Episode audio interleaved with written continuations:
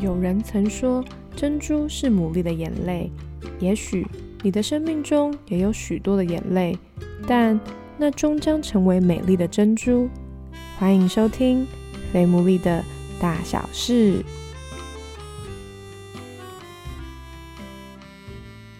Hello，大家好，我是 Sarah，欢迎大家收听我们今天第三十五集的《粉牡蛎的大小事》。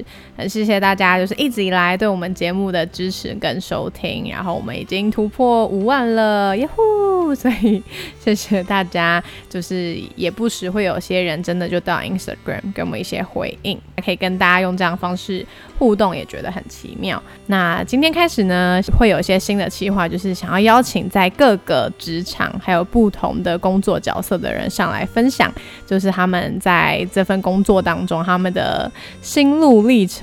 还有他们的甘苦谈，每一个工作都一定还是会触碰到他跟他家人的关系。我觉得这也是我们非牟利大小事很看重的事情，所以大家也可以来听听看，就是在每一个各行各业当中，他们的辛苦，还有他们值得被看见，还有被尊。重的地方。那今天呢，我就邀请到我的一个好朋友来上我们的节目。那我先请他来自我介绍一下他的名字，还有他的职业。那当他说出他的职业的时候，就也代表大家就知道我们今天要听的职业是什么内容了。大家好，我是 Jenny，我是护理师。哦。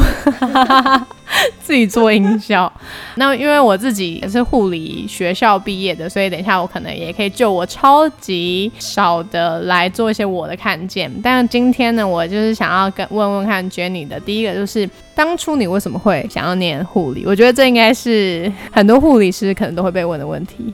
呃，第一应该是那时候要选科系的时候，对其他的科系。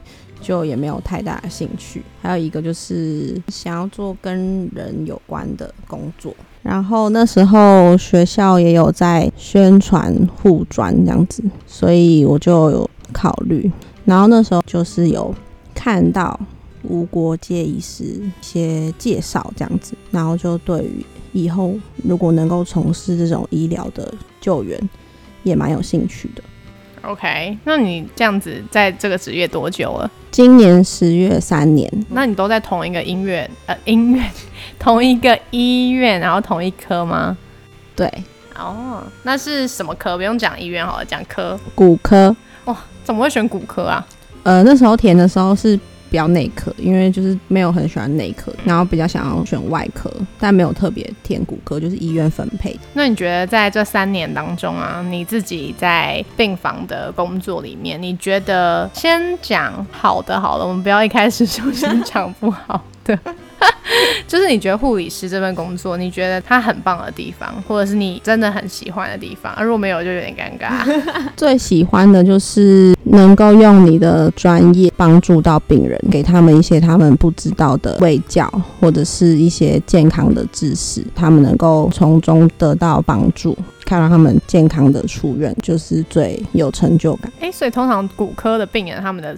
病都会是什么？是老人家就是跌倒啊、骨折啊，不然就是年轻人出车祸啊。嗯，那这样不就会看到骨头露出来？不会啊，就是一般看到伤口的时候都是已经缝好了，但是也是有那种比较血腥的伤口，开放性骨折啊，然后可能伤口比较大什么的。但是一般其实伤口都是缝的干净的，所以其实不会到太可怕。你本来就是敢看这一些伤口的人吗？就是不会太害怕，所以你觉得也有可能是护理师算是一个必要的技能？对，就是算你必须要敢看呐，不然你一看到就昏倒，那也 很很尴尬。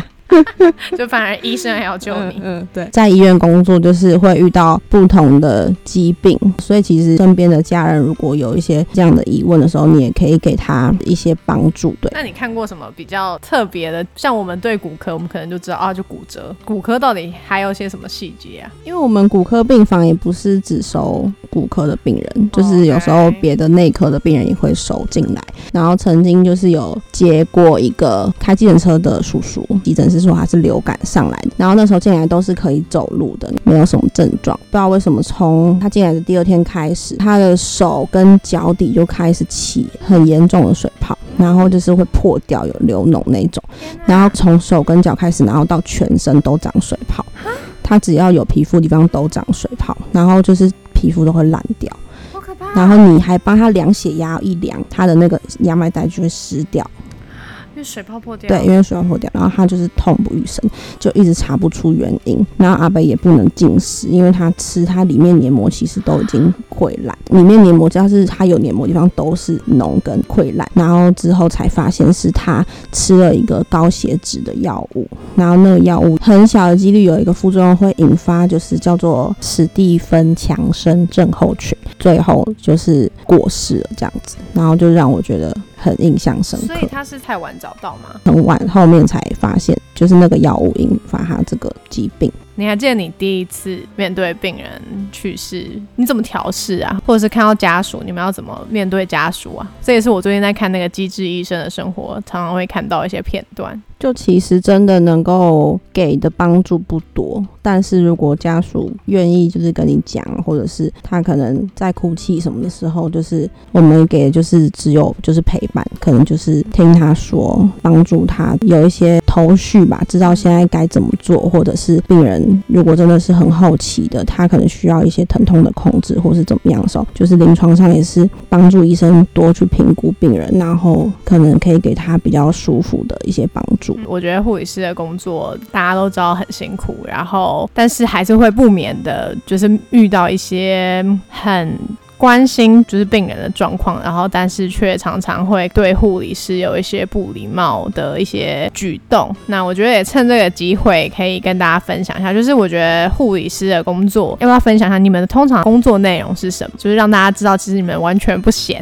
哈哈哈你们一天如果上班的话，会遇一些遇到什么事啊？然后要做些什么内容？这样发药，协助医生，如果他要做一些检查的话，帮忙预备做检查。主要我们骨科就是最多就是接手术后的病人，所以基本上你们一天的时间，你们是不是吃饭时间才半小时啊？表定是半小时啊，但是基本上你有空才能吃饭，责任制啊。所以有时候可能你抓到空闲吃十五分钟就偷笑。我觉得是一般上班族可能会很难想象。的一个状态，就是我刚刚就是想到是说，像我自己之前，我是在急诊室有实习过，嗯然后我在急诊室的时候，可是因为我是实习生，所以我觉得我吃饭时间好像比真的比学姐还要多，就是真的可以吃满半小时。但是我看学姐们真的都忙进忙出，然后我觉得在这边真的需要让大家知道一件事情，就是像我们现在去急诊室，大家都很急着想要让医生看到你，但其实急诊室本身，你一进到急诊室，它一定会有一个地方叫检伤站，然后那个地方就。就是医生可以判断出来优先次序。医生还没来到你面前，说不代表医生忘了你，而是他真的前面有更紧急的病患。如果你的需要真的很急迫的话，医生绝对不会忽略你，所以不需要一直去跟医生啊或者是护理师大呼小叫。那说到这个大呼小叫，你有没有被大呼小叫过？有啊，一定有的啊。就是那时候是一个病人，然后他就是因为他的检查必须要就是平躺到一定时间，然后进食到一定时间这样子。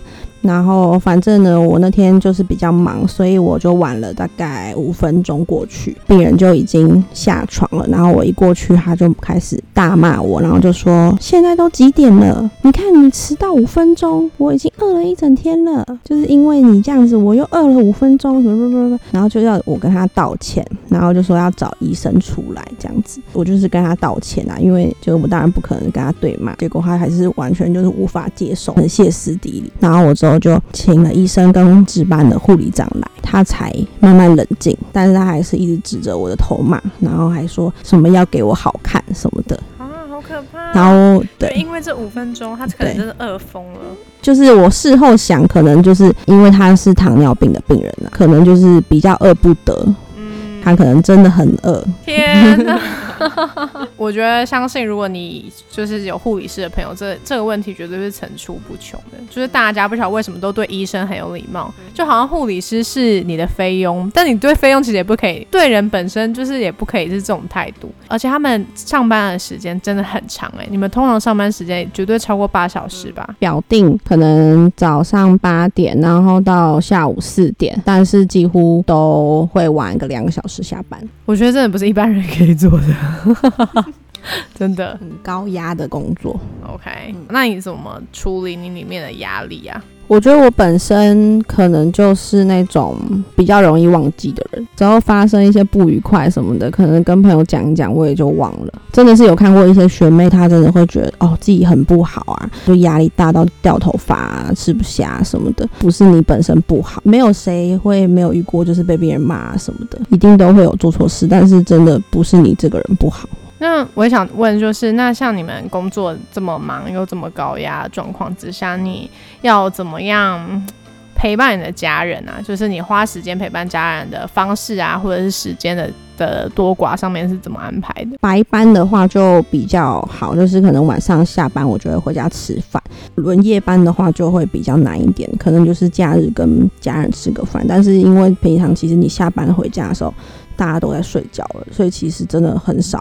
讲话的时间，可能在生活当中，就是一些小地方，记得家人需要表达一下爱，这样子。看到你都在这么辛苦工作，说他们有没有曾经做了一些什么让你蛮感动的事情啊？小夜班下班，然后回家很饿，阿妈就会热鸡汤给我喝啊，或者是爸爸会买我喜欢的东西给我吃。就那我也知道说，Jenny 的妈妈自己本身也算是一个需要照顾的人，可以稍微讲一下她大概现在的状况是什么吗？她就是癌症的。病患这样子，目前就是还在治疗当中。我知道，就是在包含你自己需要工作，然后又面对妈妈的这个身体的状况。过去当中，就是你有做了什么样的心理的？我知道你有做了一个蛮特别的决定吗？心情上，我觉得其实身为护理师，就是家人生病，其实你还是可以得到蛮多的资源的。就像上一次，就是我妈妈就是因为那个一些。疾病的关系，然后就是去急诊这样子，然后遇到我们骨科医师，他就拿就是 N 九五口罩给我，然后上了病房之后，就是那天我本来是要上大夜班，但是阿长就知道我妈妈住院，然后他就让我休，那天可以休息。之后就是同事也都很照顾我妈妈，就是如果她有任何需要。他们也会就是马上请医生来，蛮特别的一个地方就是天照顾我妈妈的学姐就问我说：“妈妈需不需要就请心理师来看一看她，可能就陪她聊聊天这样。”结果之后就是心理师就来了，就聊一聊，然后我就觉得，因为其实有时候面对你的家人生病，你有时候想要讲很多话，但是你真的一句话都讲不出来，就是你真的不知道要怎么陪伴他，不知道怎么安慰他，但是反而从身边的人的角度，他反而能够给他。他的安慰是不一样的。我知道你也决定在接下来是不是有一些工作上面的暂停？对，就是因为妈妈的关系，所以可能就是十月底就是会先离职，然后陪伴她。这应该会有点天人交战，怎么做的这个决定？然后因为看妈妈的就身体就是慢慢的就是越来越不好，就觉得虽然说自己也会很舍不得自己的职场，然后同事，但是就觉得家人还是真的是最重要。的，而且就是时间是不等人的，所以就觉得希望可以在离职之后有更多时间，可以跟妈妈有更多的回忆，真的很不简单。我觉得从一开始听就是 Jenny 分享在职场上面，在护理师这个工作上面，从我们念护校到真的现在好像都没环境怎么没变呢？请那个这个这医院给我检讨一下。